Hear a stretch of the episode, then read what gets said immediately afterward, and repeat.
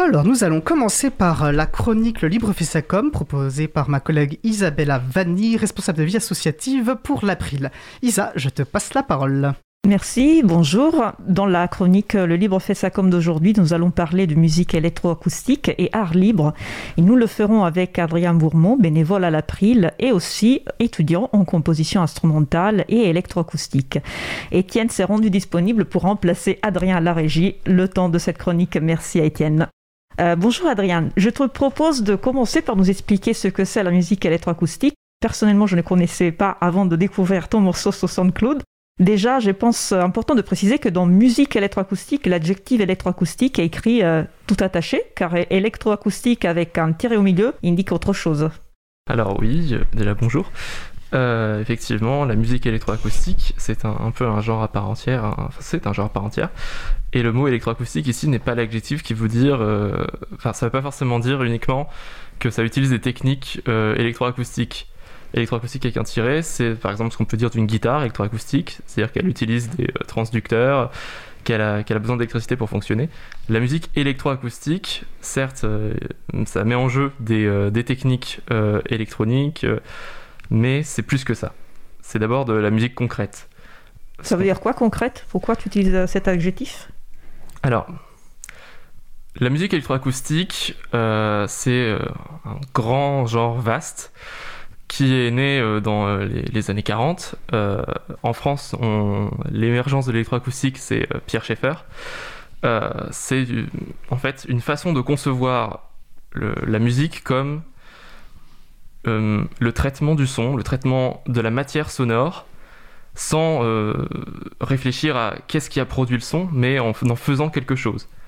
C'est-à-dire que je peux enregistrer, euh, je sais pas, le bruit d'un train, le, son d'une vague, le, chant des oiseaux, et en faire quelque chose d'autre, parce que c'est pas la chose qui a produit le son qui est importante, c'est ce que j'en fais au final. C'est pour ça qu'on parle de musique concrète.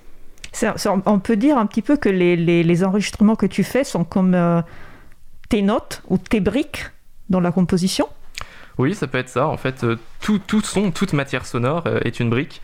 On n'a plus besoin d'utiliser euh, l'échelle tonale, on n'a plus besoin d'utiliser de, gamme. En fait, notre gamme, c'est le son en, lui-même et en général. Tu, dis il n'y a, pas, besoin d'utiliser de tonalité. Donc, c'est quoi le rôle de la. Est-ce qu'il y a un rôle pour la mélodie dans cette, musique? Alors justement, non. la musique électroacoustique n'a pas besoin de se focaliser sur les mélodies. Ça ne veut pas dire qu'on n'a pas le droit d'en utiliser. Euh, mais euh, la mélodie, euh, c'est pas l'important. Ce qui est important, c'est ce que je vais faire de ma matière sonore. Ça peut être bah, simplement une progression, ça peut être une sorte d'organisation de, mouvement. En fait, ce qui va m'intéresser, c'est faire quelque chose d'intelligible, qui ait un sens, qui ait une, une structure, euh, afin de, provoquer quelque chose, comme, en fait, parce que c'est de la musique, mais de provoquer quelque chose chez l'auditeur. Ça ne veut pas forcément dire qu'on va faire une mélodie, ça, veut juste dire qu'on va faire quelque chose de musical à partir de quelque chose de plus vaste qu'une simple mélodie. Donc même s'il n'y a pas de mélodie ou de rythme, on peut toujours parler de musique, parce que comme tu disais, il y a un début, une, une fin et une progression. Est-ce qu'on peut dire que c'est comme raconter une histoire? Ça peut ressembler à une histoire d'ailleurs. Euh, moi, je pense que euh, dans mes compositions, je raconte une histoire. D'accord. Et tu parles des enregistrements. C'est quoi la différence euh, entre les enregistrements que tu utilises dans ta musique électroacoustique et par exemple les samples qui sont utilisés dans la musique électronique? Alors, ça, c'est pas le cas de tout le monde, mais la tradition, j'allais dire la tradition française de la musique électroacoustique, c'est, c'est un petit peu le utiliser et enregistrer soi-même pour réaliser quelque chose et ensuite euh, voilà, en, faire une musique sur support, parce que l'électroacoustique c'est de la musique sur support.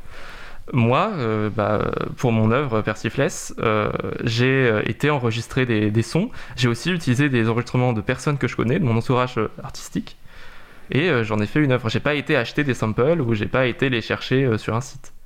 D'accord, donc euh, c'est parfait parce que ça, me, ça me permet de, de, te poser la question, tu as déjà anticipé, comment, euh, comment tu te relationnes avec la, la musique électroacoustique, euh, comment tu te prends, tu viens de le dire, tu as l'habitude d'aller chercher toi-même, par toi-même, donc c'est un peu la culture do it yourself, fais-le par toi-même, des sons qui peuvent t'intéresser, en faire des enregistrements. Comment tu es tombé dans le chaudron de la musique électroacoustique?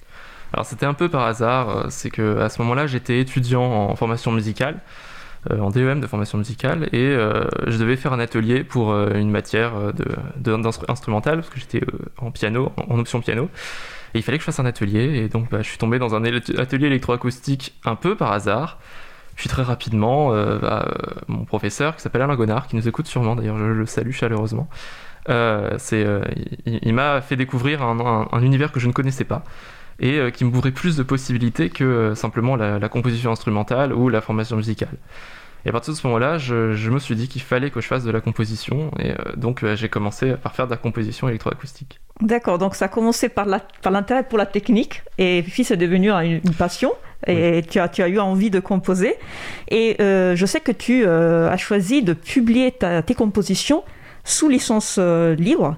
Donc je voulais savoir pourquoi ce choix et si c'est cohérent avec euh, ta, démarche envers la musique envers l'informatique en général. Oui, alors bah, simplement ça c'est parce que pour moi c'était évident. C'est pas forcément évident pour tout le monde, je, suis d'accord, mais euh, la musique que je compose, évidemment il y a de la technique qui est derrière, euh, évidemment c'est, une œuvre, ce que je fais ce, sont des œuvres musicales, mais ça ne veut pas dire qu'elles sont ma propriété unique et personnelle tant qu'on attribue mon travail, ça ne me pose pas de problème. C'est pour ça que j'ai choisi d'utiliser la licence CC BY SA, euh, donc euh, Creative Commons, attribution et partage dans les mêmes conditions, parce que je considère que euh, tant que mon nom est cité si on utilise mon travail, ça me va, et tant que ça reste libre, ça me va encore mieux. Oui, et ça, c'est share alike, donc distribué dans les mêmes conditions. tu nous as dit que malheureusement, tu as dû abréger ton morceau Persiflesse aujourd'hui. Tu peux nous dire pourquoi? Il était vraiment très long? Alors oui, parce que ça c'est aussi un truc qui est propre à la musique électroacoustique, c'est que euh, ça va être rarement des petits morceaux. C'est un peu comme euh, quand vous écoutez, euh, je sais pas, une, grande symphonie. Quand, vous écoutez une grande symphonie de, Beethoven ou de, Mahler, vous n'allez pas leur demander de faire un truc de 4 minutes. ils vont composer quelque chose qui a des grandes progressions, qui va avoir beaucoup de choses à dire. La musique électroacoustique, étant donné le vaste genre que c'est, a beaucoup de choses à dire énormément de choses à dire. On peut faire beaucoup de choses. Hein.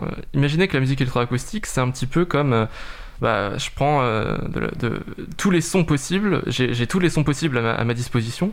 Je peux faire un peu toutes les variations que je veux. Je peux même faire des, des, thèmes extrêmement longs et, euh, et fournis je peux, je dire beaucoup de choses. Et donc, comme je suis très bavard, bah, j'écris forcément beaucoup ça, ça reflète en fait euh, ta, ta, ta, personnalité. Et donc je vous propose d'écouter donc la version euh, abrégée de Persiflesse d'Adrien Bourmont alias Neox. Donc c'est son alias aussi pour, euh, pour ceux qui a de la musique. En espérant que ça vous donne envie d'aller écouter la version complète qui est disponible sur SoundCloud. Vous trouvez la référence bien évidemment sur le site de l'April dans la page consacrée à l'émission. Je vous souhaite une très bonne écoute. Cause commune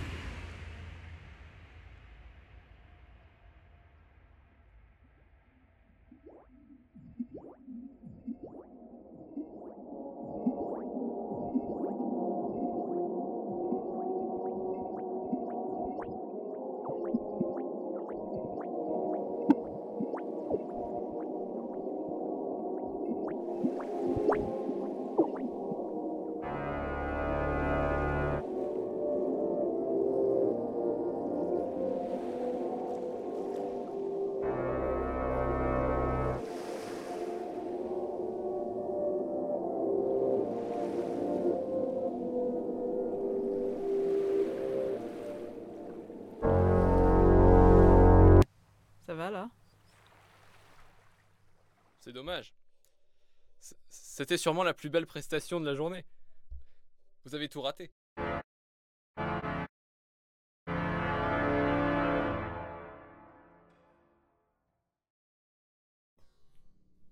Là, tout n'est qu'ordre et beauté. Tout n'est qu'ordre et beauté. Tout n'est qu'ordre et beauté. Ben voilà. Ah bah.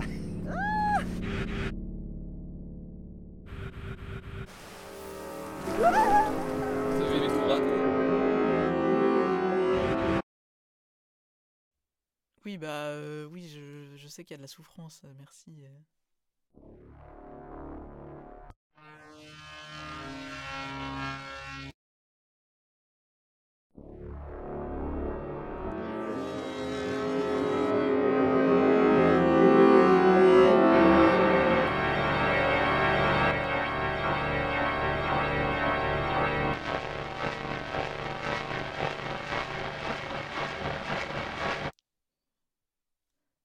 Dit que ça se passerait mal. Mon enfant, ma sœur, songe à la douceur d'aller là-bas, vivre ensemble, aimer à loisir, aimer pays, au pays qui te ressemble.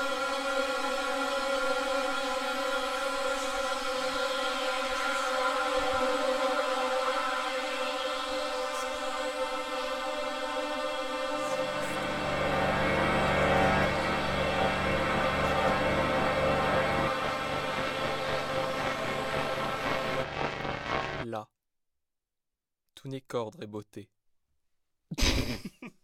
Là, tout n'est qu'ordre et beauté.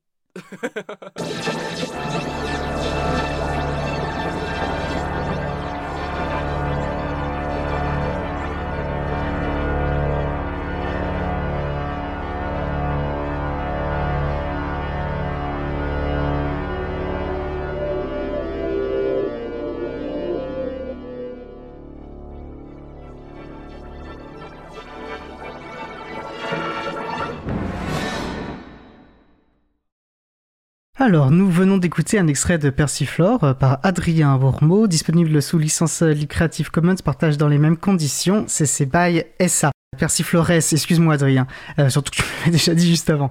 Donc merci à toi d'avoir partagé avec nous ta démarche, ta musique, et puis d'avoir repris les manettes de la régie. Eh bien, merci à vous de m'avoir proposé cette invitation.